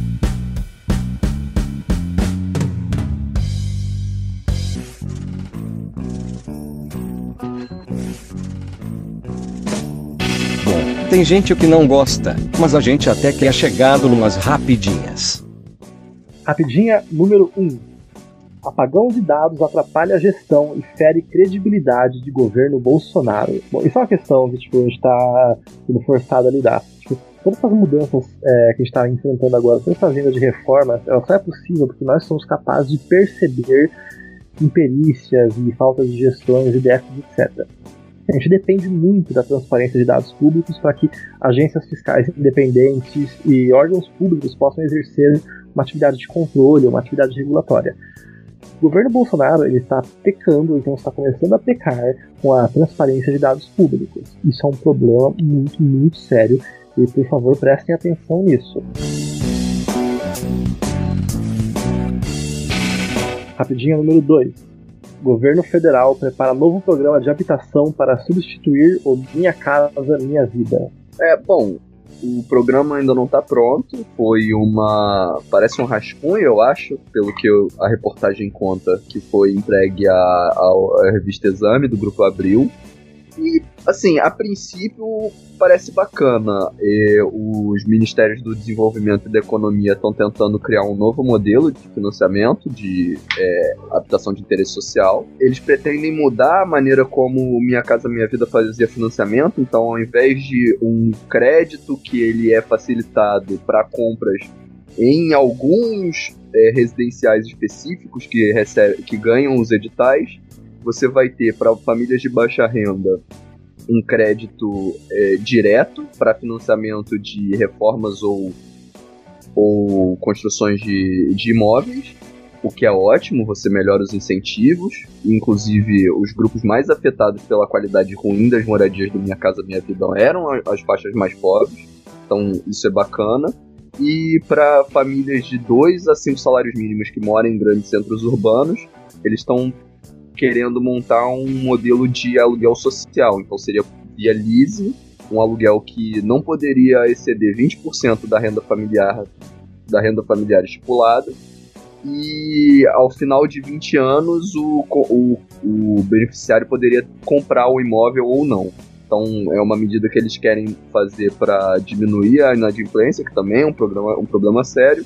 E por fim, a União vai entrar em parceria com as vencedoras do, dos editais para construção de, de habitações em grandes cidades, mas dessa, ao invés de um, um, financiamento parcial, a União vai, vai ceder apenas o terreno em, em casos em que a União tenha lotes urbanos que estejam ociosos e a iniciativa privada ela vai ser o vencedor do, do, do edital, ele vai ser responsável pela construção da habitação da maneira que ele achar mais, mais, é, mais interessante, mais lucrativa, dentro de alguns é, requisitos pré-estabelecidos.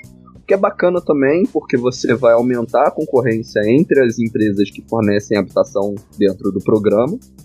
A questão que, que resta ainda, e bom, a gente pode ser, ser um pouco benevolente uma vez que é ainda é um rascunho, é como que você vai fiscalizar tudo isso, porque embora o modelo centralizado do Minha Casa Minha Vida tivesse algum, uma série de, de falhas, é, como você tem uma agência só que é, organiza os editais, os editais são sempre para algumas construtoras, a, a, fiscalização seria mais fácil. Por outro lado, com esse modelo de financiamento direto, você tem muito mais dificuldade para fiscalizar. Se a fiscalização for bem feita, é um programa que pode render sucessos. Do contrário, fica um pouco mais complicado. É isso que a gente tem que ver quando for divulgado o programa final.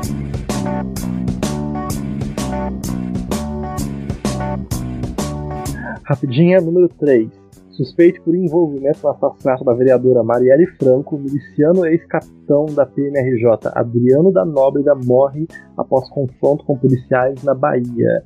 Já saiu notícia dizendo o advogado dele dizendo que ele já estava temendo por execução, já saiu foto de armas, é, que estava em posse dele. Então, ainda não está muito claro se ele reagiu ou não, né? Tipo, ao que é. não, não, não, se, não se sabe se foi queima de arquivo ou não, gente. Não se sabe se foi queima de arquivo ou não. Mas há fortes indícios de que tenha sido. É, o relato da polícia militar da, da Bahia é que ele foi. Foi. Eu não sei se ele não chegou a ser rendido. E a polícia militar, os policiais eles avisaram que ele tava. que ele deveria se entregar e ele resolveu fugir e entrar em confronto.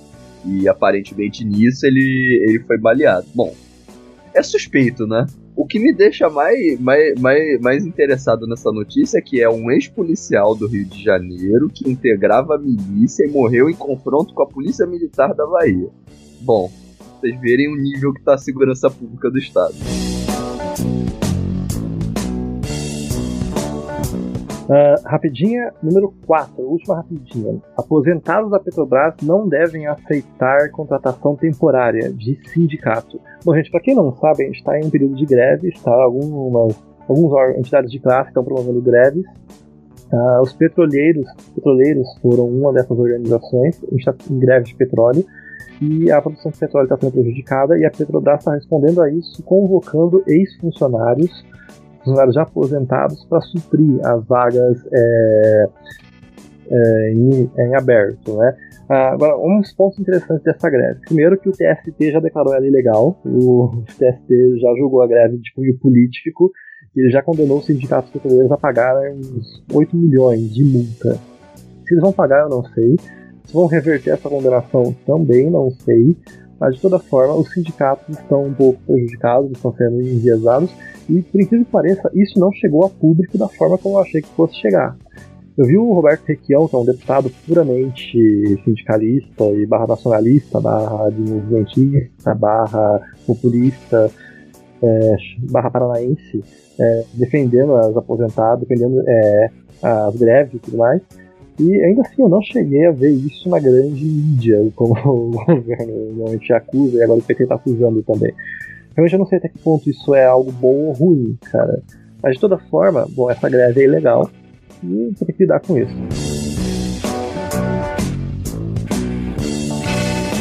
Bom, gente, uh, esse podcast extrapolou um pouquinho do horário, mas porque a gente tinha muita coisa para falar, e são dois temas realmente polêmicos, e, bom, uh, todo mundo se importa que a gente tem um compromisso com o debate, a gente tem um compromisso em evitar tipo, a desinformação, e isso significa que a gente vai pecar um pouquinho na prolixia, então a gente vai pecar um pouquinho na prolixia, gente, desculpa. Mas muito obrigado a você que ouviu a gente até essa hora.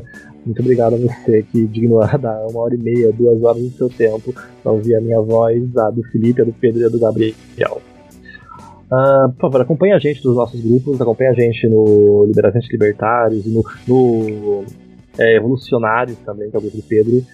E, Pedro, fala um pouquinho do Evolucionários, cara. O que é o Evolucionário, para o pessoal de casa entender.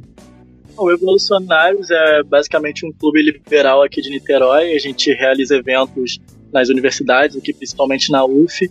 E a gente está bem forte também na página, publicando muito texto, trazendo debate aí. E se der tudo certo, a gente vai também conseguir abrir um canal no YouTube para divulgar mais essas ideias liberais e principalmente voltadas para a ortodoxia econômica. Muito bem. A ortodoxia que não se resume só à economia também, né? Tipo, tem ortodoxia política, ortodoxia é, filosófica. É, a ortodoxia não é um resultado, gente. É uma forma como você constrói pensamento. A ortodoxia é a forma como você constrói ciência de uma forma técnica, é, razoável, linear e cética de forma, tipo, adequada, sem fundamentalismo, sem viés moral. A ortodoxia é um modelo de trabalho, não um resultado. Uh, Felipe, Gabriel, vocês querem falar alguma coisa antes de encerrar? Minhas condolências ao, João Dória e muito obrigado por ter assistido. Ah, sim, o João Dória se divorciou recentemente. Minhas condolências ao João Dória pelo divórcio. É, eu, eu, toda, eu gostaria de dar os parabéns a quem vai ser o advogado civil que vai cuidar da, da, da, da separação de bens. Para, é, vai, vai receber um poupudo, poupudo cheque de honorários. Para eu convido a eu, é, se estiver meio deprê aí, se o Dora quiser vir, vir aqui para os Países Baixos, minha casa está aberta aí, pode vir que suruba é certo. recomendo, recomendo ao nobre governador só tomar cuidado com a, com a volta à vida de solteiro para não ser gravado, né? Sempre vão manter a, manter a privacidade do quarto entre quatro paredes. Enfim, gente, muito obrigado a todos pela atenção de vocês. Muito obrigado aos meus colegas de bancada que estão todos no conforto de sua casa, porque a gente está gravando pelo Skype. Ah, muito obrigado a você, nosso ouvinte. Por favor, doe pra gente no padrinho. Tipo, eu tenho dívidas, eu preciso de dinheiro para pagar meus agiotas. Uh, a gente também tem que pagar o Spotify e todas as nossas plataformas e comprar microfones novos, gente, porque o meu tá uma bosta. Uh, muito obrigado a todos, muito obrigado a todas, muito obrigado a todos em gênero neutro, porque eu sou inclusivo. Tenha uma boa tarde, um bom dia e uma boa noite. Tchau, tchau, pessoal. Obrigado pelo espaço de Tchau, novo. tchau.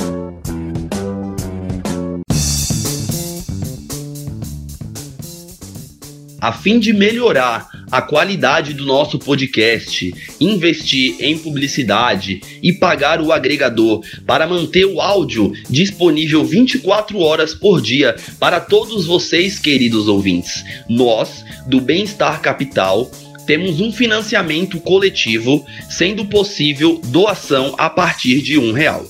Digite www.padrim.com.br barra liberais antilibertários e nos ajudem da maneira que vocês quiserem e puderem contribuir. De antemão, gostaria de agradecer a todos os padrinhos que já estão doando e estão acreditando no nosso debate de maneira consistente e coesa. Lembrando que se você ainda não faz parte do nosso grupo político que nasceu no Facebook, ou se você ainda não curte a nossa página, procure lá, Liberais Antilibertários, e entre para contribuir com discussões sobre política, economia e filosofia. Estamos disponíveis em vários players online: YouTube, Spotify, iTunes, Deezer, Addict para Android, Castbox e SoundCloud. Se vocês quiserem ter um contato mais direto comigo, Alex, com o Dielson, com o Júlio ou com a Débora, tiverem críticas a fazer, sugestões, enfim, quiserem mandar um texto, alguma declaração de amor, mande um e-mail para liberais anti temudo que responderemos com muito carinho. Acharam que eu não voltaria? Aqui estou, meus consagrados. Obrigado pela audiência. Lembre de recomendar esse podcast aos amigos. E não se esqueçam, a agenda republicana vive.